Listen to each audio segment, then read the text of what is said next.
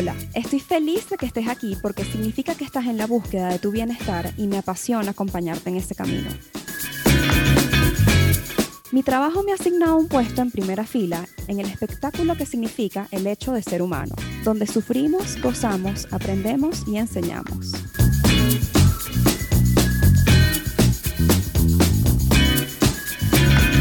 Un espacio dedicado a normalizar la salud mental, donde converso aquellas cosas que yo también en algún momento he necesitado escuchar.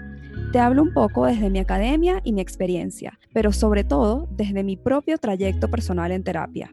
Yo soy Ariana Sánchez, alias Ariana con doble N. Soy psicóloga y promotora de bienestar y este podcast no es terapia.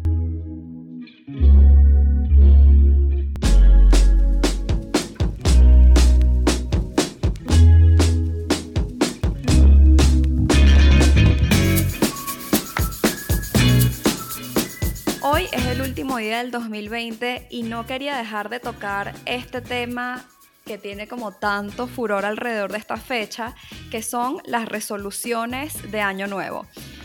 Eh, me motiva hacer este episodio por dos cosas. La primera es que realmente el tema me gusta y desde hace años tengo el hábito de hacer y anotar mis resoluciones de Año Nuevo. Y este año en particular, la verdad es que estoy súper orgullosa de mí misma porque logré cumplir con varias de mis resoluciones de, año nuevo, incluso algunas superaron mis expectativas. Entonces, bueno, se me ocurrió, como siempre estoy pensando en formas de cómo aportarte un poquito de valor, para mí es siempre un honor poder contribuir de alguna manera un poquitico con tu bienestar. Entonces, dije, nada, esto es algo que yo tengo que compartir, qué fue lo que hice este año para lograr esas resoluciones y además tengo una segunda motivación para hablar de este tema hoy que amerita que te eche el cuento porque es una anécdota buenísima de hace como dos o tres semanas. Bueno, digo yo que es buenísimo el cuento.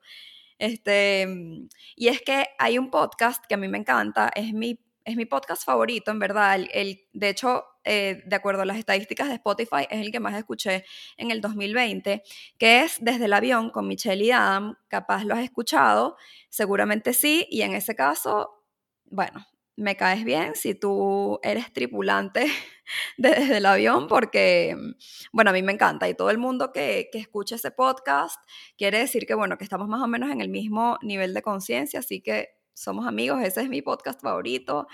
Em, y de hecho pertenezco al Patreon de, Hello Fears. Ellos me han inspirado muchísimo, sobre todo a crear este, bueno, mi propio podcast.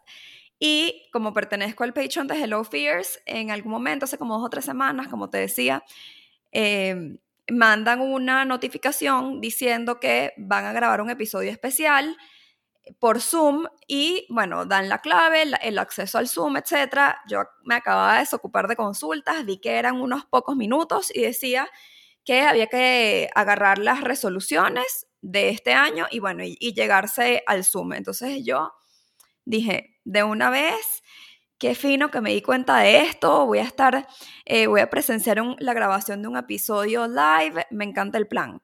Entonces yo agarré mi agenda y me metí en el Zoom y ellos, este, Michelle y Adam, cuando empezaron el podcast, decidieron preguntarle al, público, a la audiencia, habían, no sé, un montón de personas. La verdad es que esto, estaba súper chévere, estuvo súper chévere el ambiente. Si no has escuchado ese episodio, es el, el más reciente de Desde el Avión, creo que se llama Nuestra Resolución de Año Nuevo, algo así. Y bueno, te recomiendo que vayas a, a escucharlo para que puedas saber bien de lo que, de lo que, del cuento que te voy a a compartir ahorita. Pero el punto es que ellos dicen, le preguntan a la audiencia, miren, este, ¿qué tal le fue con sus resoluciones este año? Entonces yo levanté mi mano y para mi sorpresa me escogieron para hablar de primerita.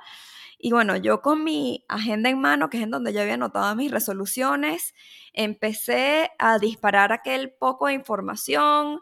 Este, les conté que yo había eh, eh, clasificado mis resoluciones eh, en personales, profesionales, académicas y de hábitos. Y entonces empecé a contarles, escribí que iba a ser tal y lo logré, dije que iba a ser tal otra cosa y lo logré, dije que quería tal y lo conseguí, y todo sí, sí, lo logré, lo logré, lo logré. Y entonces Adam me contesta como que, wow, este, y ahora pareces Elon Musk, ¿qué es lo próximo que vas a hacer ahora? Construir cohetes. y entonces, bueno, me sentí buenísimo. En algún momento sí como que comenté que honestamente, cuando había llegado la pandemia, yo dije, ¿qué voy a hacer ahora con mis resoluciones? Porque yo me planteé demasiadas y de repente ahora no las voy a poder lograr, pero que cambié la ruta y, y me mantuve firme y la verdad es que logré muchas de ellas. Pero el punto es que justo después de mi intervención empezaron a hablar otras personas contando sus experiencias de cómo es que ellos no habían logrado lo que se propusieron, de cómo estaban haciendo algo completamente distinto a lo que creían que iban a estar haciendo este año y que no había ocurrido todo como lo habían planeado. Y bueno, este, la verdad es que en ese momento yo dije, nada, o sea, te lo juro que me sentí malísimo en algún momento porque dije, nada, yo quedé aquí como la choneta. O sea, yo llegué aquí a alardear de todos mis logros cuando hay personas que, bueno, que fíjate que, que no lo han logrado, ¿no?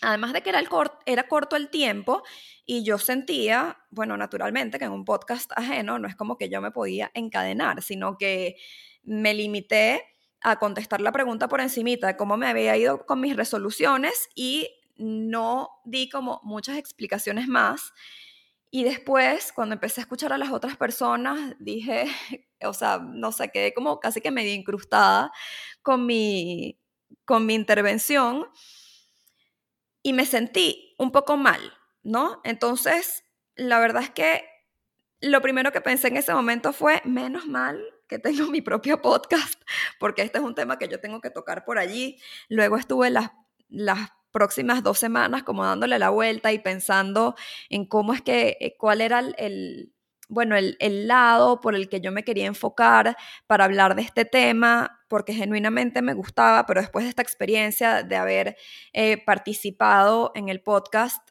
eh, de Michelle y Adam, que además me emociona muchísimo porque ya te conté, ¿no? Que es mi podcast favorito y un gran milestone para mí en nuestra terapia sería que ellos escuchen alguno de mis episodios algún día. Lo, me lo estoy proponiendo, así que así será. Michelle, Adam, cuando escuchen esto, los admiro mucho. Em, bueno, el punto es que me sentí un poco mal, le estuve dando la vuelta al asunto y me tomó casi que hasta un montón de valentía como que escuchar, reescuchar el episodio Em, cuando lo publicaron y, ver si efectivamente así había sonado, ¿no? Como, como yo me sentía, como una hechoneta. Y la verdad es que sí hay algo adicional detrás de esos logros y es que no ocurrieron por milagro ni de la noche a la mañana, sino que fueron producto de yo haberme mantenido enfocada y muy consciente en mis propósitos del año. Procuré ser muy, muy, muy intencional eh, conmigo, en cumplir conmigo, en cumplir con lo que yo quiero, porque ya sabes, porque lo he comentado muchas veces antes, que la única forma que yo he encontrado en la que yo puedo cumplir con los demás es cumpliendo primero conmigo. Entonces, sí, la verdad es que que, eso, fue, eso fue el grueso de mi intervención, hice esto y logré esto y logré esto y hasta me llegué a sentir mal después. Pero luego me escribió una chama por Instagram, eh, súper chévere, ella eh, diciéndome que me había conseguido a través del, podcast de Desde el Avión y, y, yo le confesé en ese momento, wow, gracias por escribirme tal, a mí me encanta cuando la gente nueva me, me, escribe por allí, conectar con personas nuevas por allí me parece chéverísimo, este, abro nuevas conversaciones, es lo máximo. Entonces le dije, mira, la verdad es que te confieso, a todas las personas que me escribieron que habían escuchado el episodio de Michelle y Adam, les dije, mira, yo casi que quedé después incrustada porque, porque sentí que no se vio como que todo lo que estaba por detrás de, de todos esos logros, ¿no? Y ella lo que me contestó fue, no, mira, a mí no me sonó tanto así como Elon Musk, sino que me sonó más bien como que te habías proyectado bien para todo un año. Y yo, wow, o sea, me sentí súper cómoda con ese comentario porque dije, es cierto, eso fue lo que yo hice. Yo a principios de año me proyecté muy bien en cuanto a lo que yo quería, le había dedicado un espacio importante al inicio de mi año para reflexionar y, pensar y elegir muy bien aquello que quería lograr. Y como te digo, fue producto de estar en todo momento escogiendo el reto y escogiendo lo que me ponía incómoda. Entonces, por ejemplo, quería lograr más cosas, pues para eso tenía que aprender a despertarme más temprano. Tuve la iniciativa del 7 a.m. Club, pero es difícil. Tomar la decisión de despertarse temprano todos los días es difícil. Em, yo quería, otro de los propósitos que mencioné allí en el episodio, de verdad, y escúchalo, este fue que yo quería aumentar la cantidad de, de clientes en mi consulta. Y eso ocurrió en parte sí, porque en este año se levantó muchísimo em, o, tuvo mucho, resaltó mucho la necesidad y la importancia de, prestar mucha atención a uno mismo y a la salud mental y emocional, y eso siento que me hizo un poco más fácil el trabajo, pero también fue producto de yo haber estado tomando siempre la decisión y la opción incómoda de hacer más contenido, de hacer más lives, de aceptar las invitaciones que me hicieran, de trabajar, de empezar a trabajar más temprano y terminar de trabajar más tarde, que al final del día toma mucho sacrificio, ¿no? Entonces, de repente ahí sonó como que hice esto y esto y esto, y no sé si sonó como muy chica superpoderosa, pero bueno, no superpoderosa, sino que realmente trabajé mucho, mucho, mucho por eso, ¿ok? Y creo que esa es una de las razones por las cuales, como ya he mencionado en los últimos dos episodios anteriores, estoy tan cansada a final de este año. El punto es que el verdadero punto, ya después de ese cuento, de este episodio, o con lo que yo te quiero aportar valor el día de hoy, es primero, quiero decirte, sin que suene como una charla motivacional cliché, que las cosas que tú quieres son posibles. Lo que pasa es que hay que trabajar por ellas, ¿ok? Tienen un precio que hay que pagar. Y yo confío en un 100%, no me queda ni un poquito de duda, en que tú también puedes ser como Elon Musk o al menos lograr em, las metas que te propongas o algunas de ellas, porque ya va otro paréntesis aquí yo tampoco es que logré todas las metas que me propuse, ¿ok? Em, logré una buena parte de ellas, pero me propuse demasiadas. O sea, en las cuatro clasificaciones que te mencioné, dentro de cada clasificación, que eran, aquí tengo mi, mi chuleta, que es mi agenda, personales, profesionales, académicas y de hábitos, en cada clasificación yo anoté como cuatro o cinco sub eh, y terminé cumpliendo realmente como dos o tres de cada clasificación. Tú también puedes em, sentirte como Elon Musk, súper productivo y súper, no sé, alcanzador de metas en este próximo 2021. Y hoy quiero compartirte cómo fue que yo hice para sentirme orgullosa de mí misma a final de año y sentir que logré una buena cantidad de mis metas, sentirme contenta con el, resultado de mi 2020, a pesar de que haya sido un año tan difícil, tan retador y sobre todo tan distinto. Y para eso recopilé cinco eh, tips o sugerencias que te voy a compartir hoy para que tú tengas allá la mano y que siempre puedas tener presente a la hora de cumplir tus metas el año que viene, porque, como te digo, estoy segura de que lo puedes lograr. Así que, ¿estamos listos? Toma nota porque esto está bien bueno. El tip número uno es, yo creo que esto fue, lo pongo de primero porque creo que es realmente lo que está en el tope de mi lista en cuanto a lo que a mí me ayudó a cumplir mis metas de este año.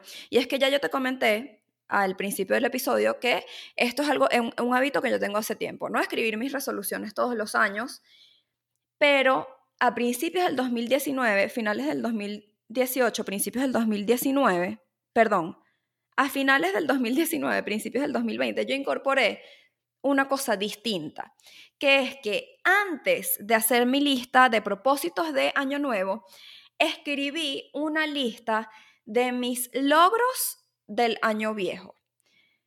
Y la razón por la cual te propongo empezar por aquí es porque normalmente nos tendemos a fijar de primero, siempre, en todo lo negativo, en todo lo que no está, en todo lo que no logramos y dejamos que lo positivo pase por debajo de la mesa. Entonces, subirle volumen, el volumen a lo positivo de tu año, a lo que sí lograste, sobre todo lo que sí lograste, porque cosas buenas estoy segura de que hay muchísimas, pero yo estoy hablando de las que, de los logros que obtuviste. Em, esto te va a aumentar muchísimo la autoestima y te va a recordar que sí eres capaz de proponerte aquello que tú quieres. Entonces, escribe esa listica, tómate ese tiempo, regálatelo a ti mismo y date tu respectiva palmadita en la espalda porque estoy segura de que te la mereces. Tendemos a subestimar lo que hacemos en un año. Creemos que en un día podemos hacer muchas cosas y no nos damos cuenta de que realmente en un año, cuando miras hacia atrás, lograste un montón de cosas. Así que este 2020 estoy segura de que esa listica tiene varias cositas allí para que tú anotes. Además, otra cosa súper importante es que cuando nos quedamos pegados en lo negativo, en lo que no logramos, que eso es clásico, ay, este, no adelgacé los, los kilos que quería adelgazar, no estoy en la posición económica en la que quería estar, este, no logré hacer estos cambios en mi estilo de vida, que es muy común alrededor de esta fecha, es parecido al tema de los birthday blues. Te recomiendo ese episodio que le des una repasadita este, porque va muy en sintonía con, este episodio, en los, los birthday blues que aplican para los New Year blues, que es, bueno, básicamente esa, esa sensación de tristeza o ansiedad que nos puede dar al finalizar un año. Bueno, precisamente por eso, porque nos pone en contacto con, con un final, nos indica que empieza un nuevo inicio y entonces nos recuerda todo aquello que no hicimos, porque esa es la tendencia natural del ser humano, prestarle más atención a lo negativo. ¿Por qué? No sé. Lo que sí te puedo decir es que para contrarrestar tan solo una cosa negativa tienes que tomar en cuenta de tres a cinco aspectos positivos, solamente para contrarrestarlo en la balanza, imagínate tú. Entonces, si estás experimentando un poquito de New Year Blues, vete unos episodios para atrás y escucha el, el de Birthday Blues va a aplicar perfectamente para esta ocasión y mm, además es uno de mis episodios favoritos, así que te lo recomiendo. Bien, vamos a la recomendación número dos y es que te tomes el tiempo de planificar, de pensar, de meditar, de reflexionar lo que quieres para este nuevo año.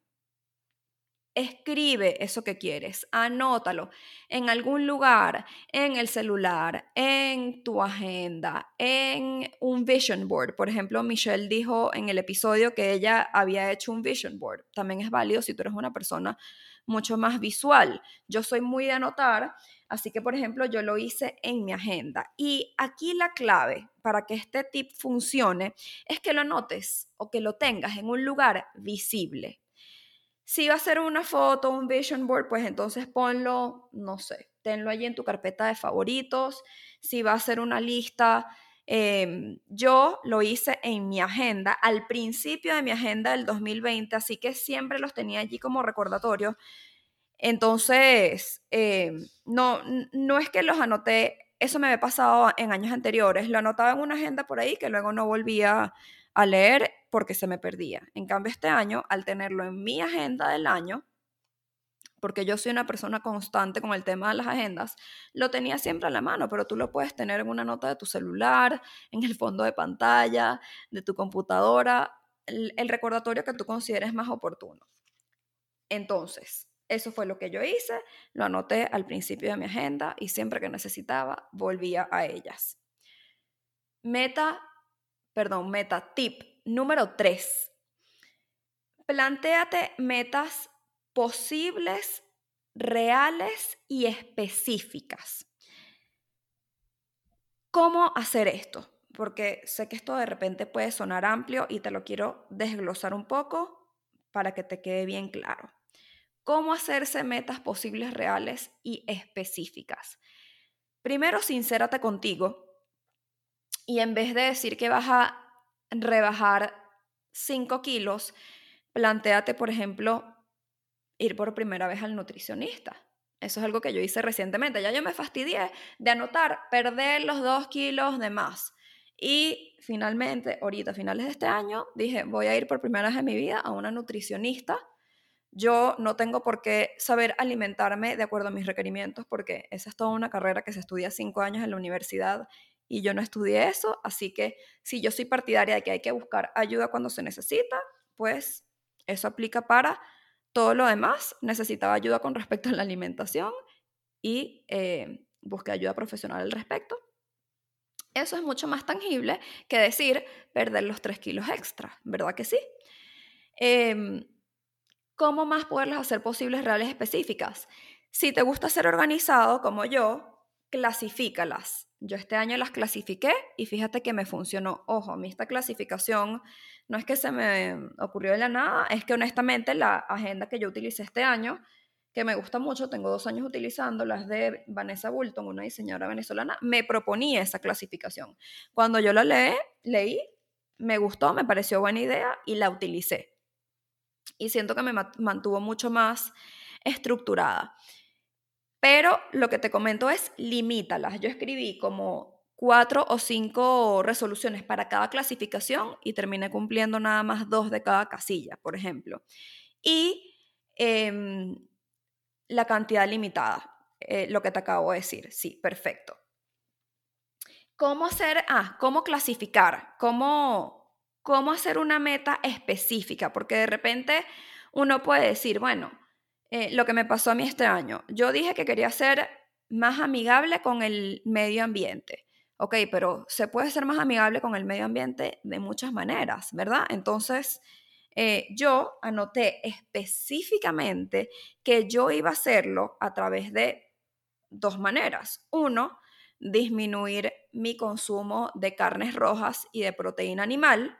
Y fíjate que lo hice lo mantuve realista. No es que dije, me voy a volver vegetariana, es que dije que iba a disminuir el consumo. Eso hizo que lo pudiese lograr, porque si hubiese dicho, voy a ser vegetariana, no lo hubiese logrado. Y también dije que iba a llevar el plástico que yo em, produjera como desecho en mi casa a un lugar de reciclaje. No lo iba a botar en la basura, sino que lo iba a llevar a un, a un lugar de reciclaje. Luego con el tema de la cuarentena eso no fue posible, pero la idea de todo esto es que también haya espacio para la flexibilidad, ¿no? Porque si nos ponemos demasiado rígidos en querer hacer las cosas de una manera, de repente nos vamos a llevar unos golpecitos o unos golpesotes porque, eh, bueno, este año fue la prueba de que hay muchas cosas que no controlamos, así que tiene que haber espacio para la flexibilidad. Hay, veces que hay que ser como Waze o como Google Maps, en el que tú quieres ir a un destino, pero una, una ruta ya no es posible, así que hay que recalcular esa ruta para que puedas llegar a ese destino. Lo importante es que si realmente quieres llegar a ese destino, pues te mantengas con los ojos allí. Y si de repente vayas a tener que recalcular tu ruta, pero que puedas mantener el foco en, en el lugar al que tú quieres llegar, porque de esa manera te aseguro vas a encontrar la forma y la manera de hacerlo. Tip número cuatro, busca el accountability. Comparte tus resoluciones, cuéntaselo a tu familia y a tus amigos, discútelos con otras personas, anúncialos por donde sea que los tengas que anunciar, para que te sientas todavía más comprometido con esas metas. Em, yo recuerdo que a principios de este año, cuando ya había más o menos meditado sobre mis resoluciones y las había escrito, me reuní con mi hermana y con una amiga y nos pusimos cada una a comentar las propias resoluciones, así agarramos ideas, una dijo que quería este reciclar y entonces las demás nos unimos. Otra dijo que quería dejar la carne roja y las demás nos medio unimos diciendo que íbamos a disminuir el consumo. O sea, siempre puedes nutrirte de otras resoluciones porque, oye, capaz no tienes ideas, ¿no? Y eso es válido. Eh, por ejemplo, en el, episodio de Michelle y Adam, eh, Adam decía que él nunca hacía resoluciones, capaz no es algo que se te ocurre, capaz no es un hábito, o capaz ni siquiera sabes por dónde empezar. Entonces, una buena forma es hablar con gente. Oye, ¿qué, qué, tienes pensado tú proponerte como resolución para, para el año que viene? Yo estaba pensando en esto. Y de esa manera como que puedes estructurarte un poco más y además hacerte responsable con otra persona. Agarra a tu compañero eh, o compañera de retos y de creación de hábitos de este año y cuéntense sus, sus proyectos, cuéntense sus metas para que se puedan acompañar en el proceso de cumplirlas. Em, ya yo en el episodio de, cómo crear hábitos sin morir en el intento, este es un tip que, que he compartido y como en Año Nuevo muchos siempre queremos eh, reforzar hábitos saludables o crear hábitos nuevos, pues también te recomiendo que si ya escuchaste ese episodio o si no lo has escuchado, le des una repasadita. Ese es, si no me equivoco, el episodio hasta ahora más escuchado de Nuestra Terapia Podcast. Y allí tienes una guía bien práctica con un paso a paso sencillo de cómo empezar a crear hábitos. Así que te lo recomiendo también. Ve para allá y, complementa este episodio con, con el contenido que está allí. Pero bueno, el punto es, busca el accountability para que te sientas más comprometido con tus metas. Y el último tip, que es el número 5, tenía que hacer 5 porque 5 es mi número favorito, es que te hagas responsable de tu año. Sí, este año fue diferente este año no nos lo esperábamos, no lo veíamos venir y todo este cuento que ya sabemos porque lo hemos discutido durante todo el 2020, pero la verdad es que lo que tú no lograste, no, no, no, toda la culpa no lo tiene el 2020. Yo lamento darte esta noticia, si acaso te está cayendo un poquito mal, pero es la realidad. El año no tiene la culpa de todo lo que a ti te haya pasado sino que la responsabilidad la tienes tú. Yo ya hace un tiempito, hace como dos años específicamente, aprendí una lección que me cambió la vida, que fue aprender a hacerme responsable de mi vida y de todo, todo, todo lo que me pasa, lo bueno, lo malo, lo regular. Y dejar de culpar a los demás, dígase las otras personas, las circunstancias, eh, algún suceso, acontecimiento, etc. Creo firmemente en que hay dos posturas ante la vida y que te la puedes tomar como una víctima o como un responsable. Y aquí te invito a hacer un cortito ejercicio. ¿Cómo te sientes tú cuando eres víctima de algo? Las respuestas más frecuentes a esta, a esta pregunta son mal, usado, humillado, maltratado, con baja autoestima. Y ahora te pregunto, ¿cómo te sientes cuando eres responsable, cuando eres el autor responsable de algo? Aquí las respuestas son más del estilo bien, en control, eh, realizado, orgulloso. Si no salió como esperabas, pues igual y aprendiste una forma de, para no hacerlo. Y la realidad es que cuando tú te haces responsable por lo que te pasa, tomas el control de tu vida y dejas de, que, y, dejas de, de hacer o de pretender que tu vida dependa de los demás. En relación a esto, hay una fórmula para la felicidad que plantea la psicología positiva. Esta fórmula fue creada por Martin Seligman, que es el padre de la psicología positiva, y él, en su libro, La auténtica felicidad, propone una fórmula para la felicidad duradera o como nos gusta más em, a nosotros llamarlo el bienestar duradero. Lo que pasa es que el, libro se llama La auténtica felicidad porque la palabra bienestar a los editores del libro no les parecía que iba a ser más tan catchy como felicidad. Entonces, total que el libro se terminó llamando La auténtica felicidad y él plantea una fórmula para la felicidad, pero realmente es una fórmula para el bienestar duradero, que es como em, a nosotros las personas de la ciencia, que nos gusta estar respaldado por estudios científicos, nos gusta llamarlo, ¿no? El bienestar. Y te recuerdo que bienestar no es estar bien todo el tiempo, ¿ok? Es, es que puedas ser coherente como te sientes en el momento y que puedas, eh, al final del día, cuando montes tu vida en una balanza, pues el bienestar que tú percibas sea mayor al malestar.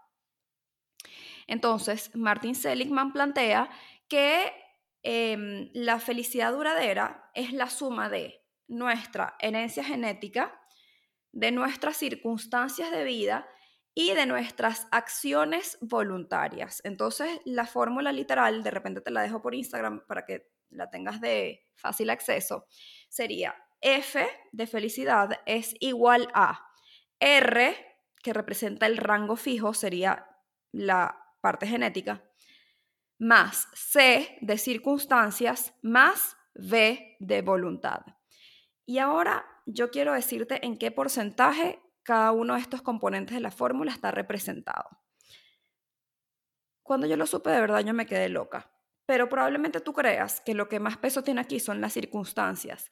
Y te voy a decir que las circunstancias solo representan un 10% de esa fórmula. Es decir, lo que tú no lograste o lo que tú no hiciste en este 2020, el 2020 solo tiene un 10% de la responsabilidad. ¿Ok? La otra gran parte está compuesta por la voluntad propia, las acciones voluntarias. Y una parte también se la lleva el tema del rango fijo, que es la herencia genética. Pero el tema de la voluntad tiene muchísimo, muchísimo peso en esta fórmula, específicamente alrededor de un 40%. Así que a hacia eso es hacia donde hay que apuntar nuestra atención y no tanto en las circunstancias. Así que no culpes al año de lo que te pasó y si tú estás realmente determinado y tienes un propósito, pues hay que procurar mantener el enfoque para que lo que ocurra alrededor no influya en eso. Esta es mi perspectiva, esta es mi propuesta. Si, te, si escuchaste el episodio de Michelle y Adam o lo vas a hacer, vas a ver que ellos proponen algo distinto que también es súper válido y que perfectamente se, se complementa con, con mi método, con lo que aquí te comparto y de lo que yo puse en práctica para lograr mis resoluciones en este 2020. Entonces, bueno, así llegamos al final de este episodio. Me encantó acompañarte. Estoy feliz de haber tenido la oportunidad y el espacio de haber podido grabar, creo que este es el episodio número 12 de No es Terapia Podcast, el último del 2020. Y como siempre, va a ser para mí un placer seguir, seguirte acompañando bajo este formato en el 2021. Gracias por tu confianza, gracias por tu escucha. Siempre quiero saber qué opinas, qué tal tu, tu feedback, porque me interesa muchísimo. Y eh, bueno, alrededor de esto también voy a hacer un, un, voy a asegurarme de hacer un post en Instagram en donde te resuma estos cinco tips que te propongo para lograr tus propósitos del 2021, que estoy segura de que es 100% posible. Si este episodio te gustó, compártelo con alguien eh, a quien crees que le iría chévere escucharlo. Escoge tu compañero de hábitos y de retos y de resoluciones para el 2021. Coméntalos, haz un plan con tu familia para hablar de esto y espero que este episodio te haya gustado. Nos vemos en el 2021. Gracias y bye bye.